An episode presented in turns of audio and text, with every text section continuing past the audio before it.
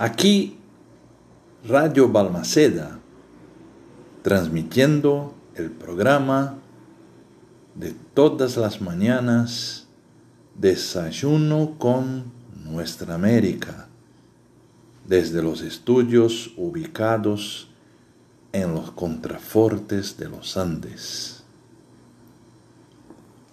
Al fondo, escuchamos el tango de Troilo y Grela.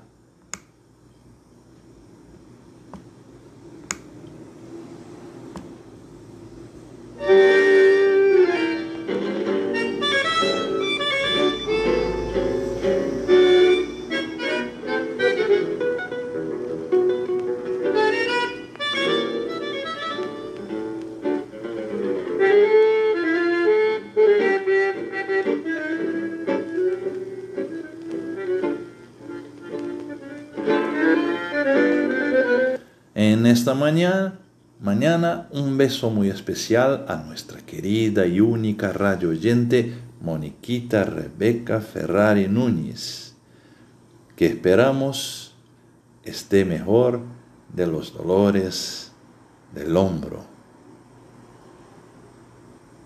El cuento de esta mañana se llama M y hace parte del libro Historias Invisibles de Mónica Núñez y Marco Bin.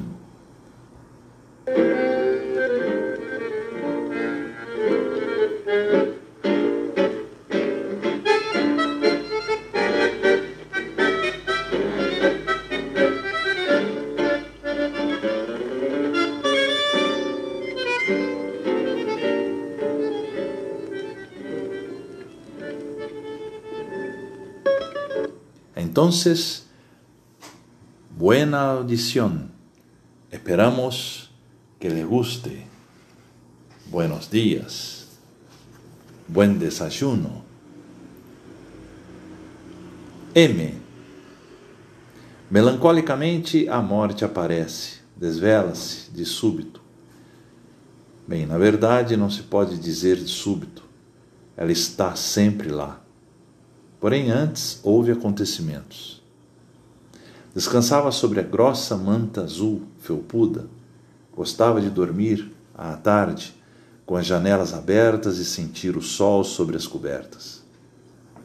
Um sono intermitente, salpicado pelos ruídos do quintal, dos fundos, que de lama e galinhas, um cachorro já velho e uma horta pequena compunham o cenário dos seus sonhos proféticos.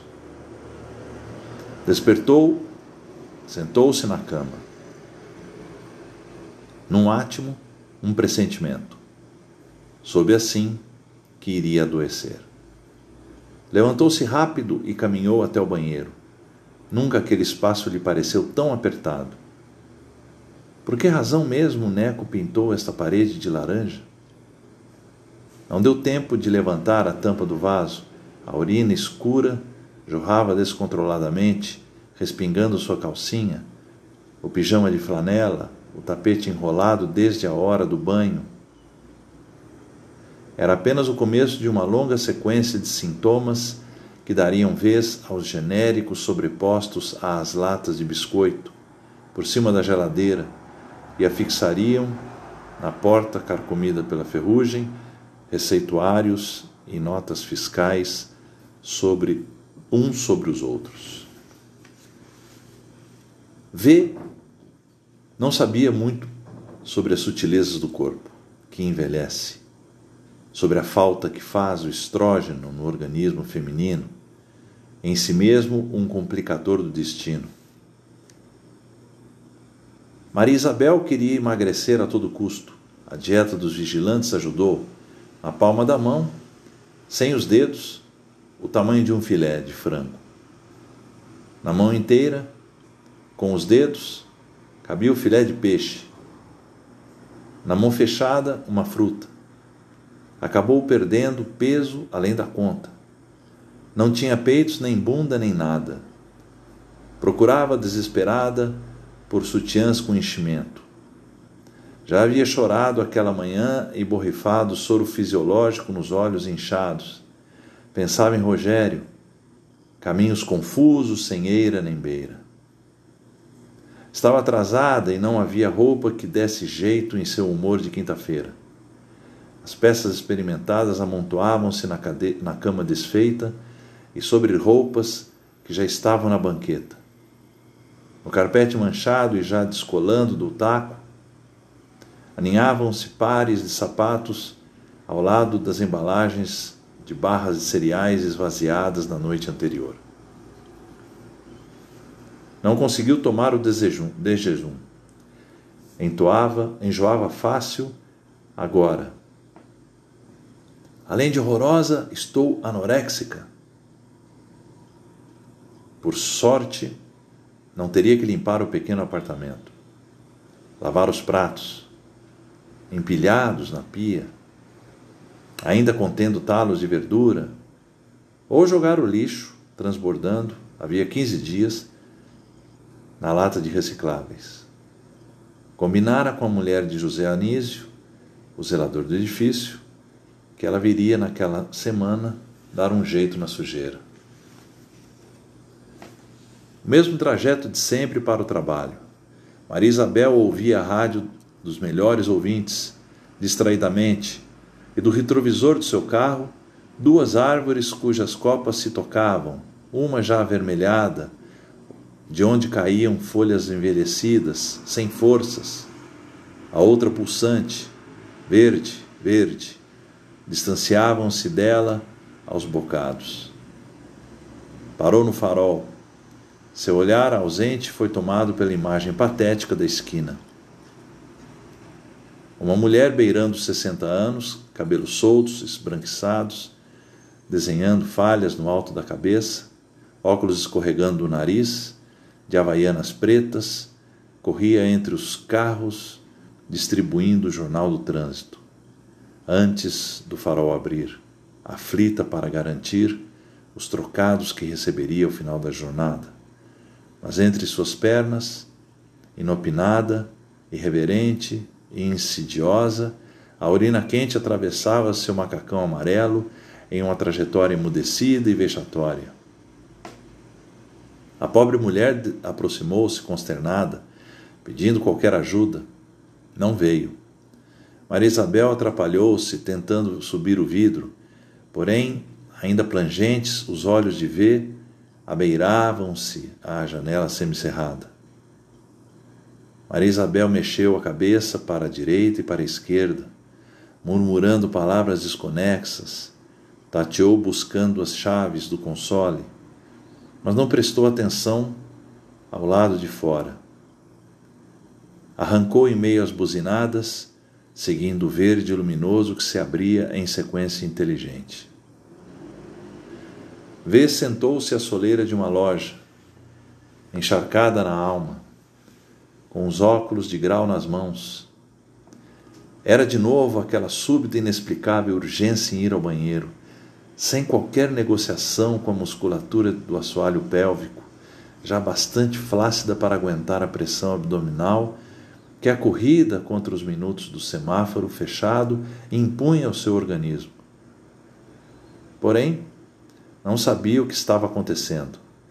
Roeu mais um pouco do esmalte vermelho das unhas mal feitas. Talvez o sol quente secasse sua roupa e ela logo pudesse voltar a distribuir os jornais, pensou simplesmente. Do outro lado da cidade, M caminhava meio bêbada, de cola ou de crack, cabelos arredios, panos rascados sobre os ombros, genitálias fétidas. Suas mãos grossas seguravam uma garrafa de pet e tocavam as pichações de Lacolindo, de estrelas azuis e de letras incompreensíveis. Iaco também adiante, Iaco mafético, nas paredes desgastadas da rua Mauá. Conseguira comer um sanduíche após receber algum dinheiro de um casal que voltava da estação Pinacoteca em direção ao terminal da luz, mas não deu para, para o refri. Voltou à água turva de sua garrafa, mais um pouco e descansava, recostando-se nas fachadas. Seguia. Andava à sorte. No instante que o olhar de Maria Isabel a alcançou, Amy estava de lado, conferindo o papel imundo. Limpava-se com um jornal mais sujo do que a rua, agachada, entre as pilastras do túnel, sob a praça Roosevelt. Seu corpo cheirava a merda. Invisível no espaço público, não tinha a menor importância se estivesse lá. Ninguém via mesmo. Afinal, quase todos sequestrados por suas paisagens sonoras particulares, fones de ouvido, locuções radiofônicas, qualquer música preenchendo a atmosfera cotidiana escurecida pelos vidros fumês. Quem seria M? Aprisionada entre as colunas de cimento com amores tortos. Foi nisso que Maria Isabel pensou ao ver ali a expressão mais contundente de suas próprias dores, tão fúteis, tão sutis. De um tempo para cá, sujeitada a um roteiro desconhecido. Não era tesão, era texto, palavras desfiadas em fórmulas de impacto. Queria acreditar, mas foram tantas vezes surpreendidas pelos vãos dos biombos do, do escritório, oferecidas juntos, junto a cafés e cigarros para outras colegas, que sofria e duvidava. Aquele corpo quase podre seria também seu corpo, atormentado, choroso, aturdido por uma história sem final previsto. Ela estava, ela também estava ali, de bunda à mostra, cheirando a merda do papel usado. O veículo da frente avançou. Seus olhos ainda baços desconheciam a rua pela qual passava todos os dias. Tão estranha a si mesma, como os pés adormecidos sob caixotes e cobertores escuros que avistava a cada praça. Despeda Despedaçava-se nas mortalhas do centro. Rogério jamais entenderia sua angústia, suficientemente livre para se colocar no lugar dela ou enxergar sua tristeza, adivinhar as madrugadas insones, o choro convulsionado dentro do carro, como naquele momento. Não viu Rogério. Quem sabe estivesse em um serviço externo. Sentiu a falta de sua voz, de seu olhar, da conversa no almoço. O dia custou a passar sem a presença dele Quase à saída do expediente, Maria Isabel dirigiu-se ao arquivo morto para registrar um novo documento e, ao se aproximar da sessão, avistou-o, ainda de costas, sua vasta cabeleira negra e parte da camisa de algodão. Já o havia flagrado junto a Morgana, rapidamente, olhares de gazeta. Talvez Rogério sussurrasse a mesma fala amorosa. Mulher especial. Morgana era alta, robusta, levemente maior do que Rogério. Estavam de pé ao lado do bebedouro. Rogério por trás, quase aos seus ouvidos. Ela se esquivava, querendo ficar. Maria Isabel saiu da sala, mas voltou em passos decididos. Os dois já estavam frente a frente. Pôde então ver o rosto de Rogério, o mesmo sorriso que tantas vezes sorveu sentindo-o na língua, em silêncio, como um alimento novo na alma e no corpo, esparramado sobre o rosto de Morgana. Incapaz de notar Maria Isabel, ele se entregava à sensualidade da colega de escritório. Teve a dorida certeza da traição. Maria Isabel amava aquele homem em sonhos, em fantasias, antes e depois de estar com ele. Não poderia assistir a outra cena de amor tão desprevenida. Deixou a sala vagarosamente. Rogério e Morgana, absortos, não deram conta de sua presença anódina. Atravessou o longo corredor sem sentir os pés, Passou pelo segundo elevador, que acessava os fundos do, do prédio, desceu as escadarias de incêndio e já não pensava em nada. Apenas seguia os fluxos acinzentados dos degraus iluminados, à medida que seus gestos vesgos insinuavam-se sobre os patamares. Seu carro estava em um dos andares destinado ao estacionamento, porém, esqueceu-se dele. Saiu errante. Também a bolsa ficou sobre a mesa de trabalho, a blusa de lã pendurada no espaldar da cadeira. Noite posta. Maria Isabel caminhou por horas, cansada, envolta por uma leve dor de cabeça. Sentia tontura, não tinha fome ou sede, nem mesmo as ruas tinham nome. Marcas de tintas sobre portas de ferro já fechadas. Algumas luzes nos apartamentos escondendo as narrativas de tantos, cortinas, calçadas. Outros por lá sentados, à deriva dos dias, do pulsar econômico, da indiferença das pessoas. A descida íngreme acentuava a paisagem serena, onde abandonaria as verdades de um evento fortuito não revelado, nublado pela memória. A lembrança do amor de Rogério silenciava-se na quase escuridão da rua, quando a voz grave de um homem negro e muito magro fez Maria Isabel voltar-se para o outro lado. Percebeu um aceno risonho e demente, estranhamente feliz, vindo de alguém sentado sobre papelões, cujo olhar se cravou no dela como uma cruz lançando um convite. Ela compreendeu e ficou. Não retornou ao seu apartamento, ao trabalho ou a Rogério. Os dias e as noites foram passando a esmo, sem propósito. Vez por outra, tomava sopa em um dos abrigos espalhados pela cidade. V acordou no meio da madrugada e mais uma vez apressou-se sem sucesso. No corredor, a urina escura, sem esperar o banheiro. V já não, v já não se assustava Entrou no chuveiro, cheia de sono. Depois foi à cozinha, bebeu água e remexeu nos papéis imantados à geladeira e conferiu a guia de internação para o mês seguinte. Sentiu calor. Resolveu caminhar até a rua.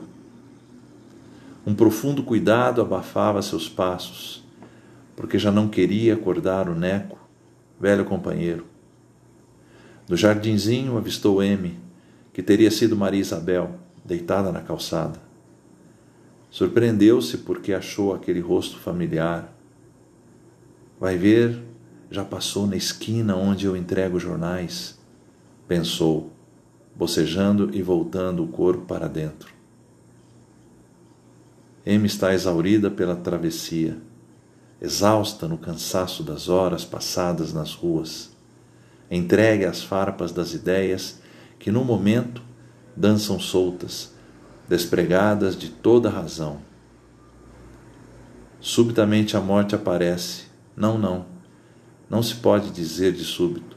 Ela está sempre lá.